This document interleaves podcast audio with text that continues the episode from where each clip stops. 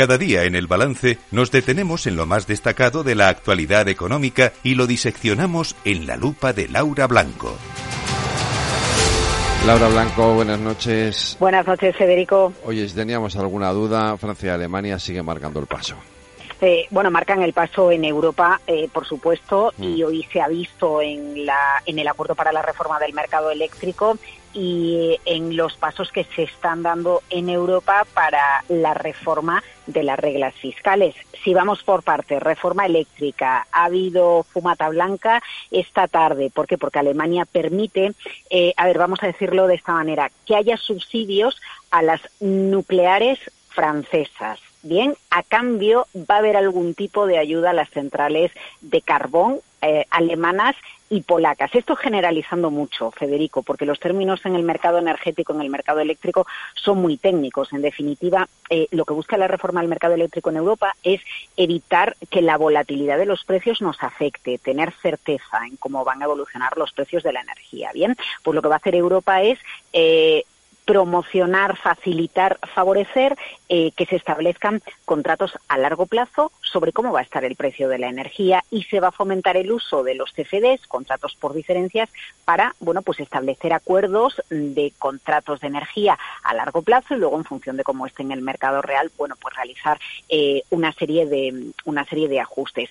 Eh, ¿Cuál es la duda de Alemania respecto a Francia? Pues que si centrales nucleares francesas ya amortizadas tienen un precio fijo pactado y asegurado su negocio, pues que al final reciban bueno, pues que, la industria francesa se vea favorecida, porque al final eh, las centrales están amortizadas y el tejido productivo francés va a poder acceder a una energía a un precio pactado a largo plazo más económica. Esto a Alemania le preocupa porque dice, ah, no vas a ser tú más competitiva que yo o tu industria más que yo. Así que cuando se establezcan mm. algún tipo de ayudas a determinadas nucleares, bueno, pues habrá lupa ¿eh? para, para controlar que, no haya ayudas de Estado. Esto sería... no la nuestra, pues no, la nuestra no la nuestra, no la nuestra. Serían las grandes referencias, pero con esta reforma del mercado energético eléctrico no, se cambia esto del precio marginalista. ¿Recuerdas del que tanto se habló el año pasado? El último precio, la última energía que entra en el sistema es, es la que marca el precio. Y Alemania y Francia marcan el paso porque además de la reforma del mercado eléctrico, donde no tenemos reforma, pero sí negociaciones,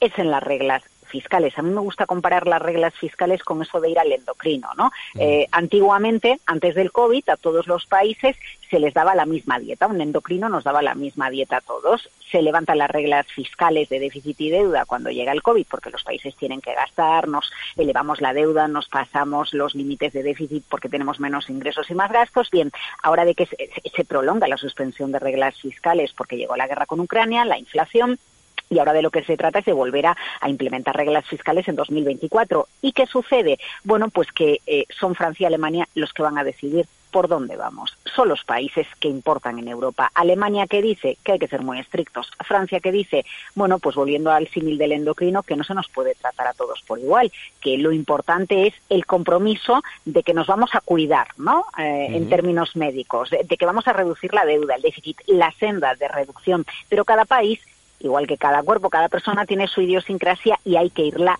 eh, adaptando. ¿Qué ha pasado hoy? Bueno, pues que, España, Calviño, en calidad de presidencia de, la Unión Europea, ha dicho, bueno, pues sí, claro, que, negocien ellos. ¿Nosotros con quién estamos? Hombre, pues es evidente que con la situación económica que tiene España y lo que nos conviene es que haya acuerdo eh, virado al lado francés, ¿no? Que, es el que pide que, bueno, pues que, las normas, eh, la nueva vara de medir de, de déficit o deuda se adecue a cada país y no sea un café para todos en las reglas fiscales. Pero como tú, como tú sugerías, Francia y Alemania son los países que mandan en Europa. Y los se marcan el paso. Laura, mañana más lupa aquí en el balance. Un abrazo. Buenas noches.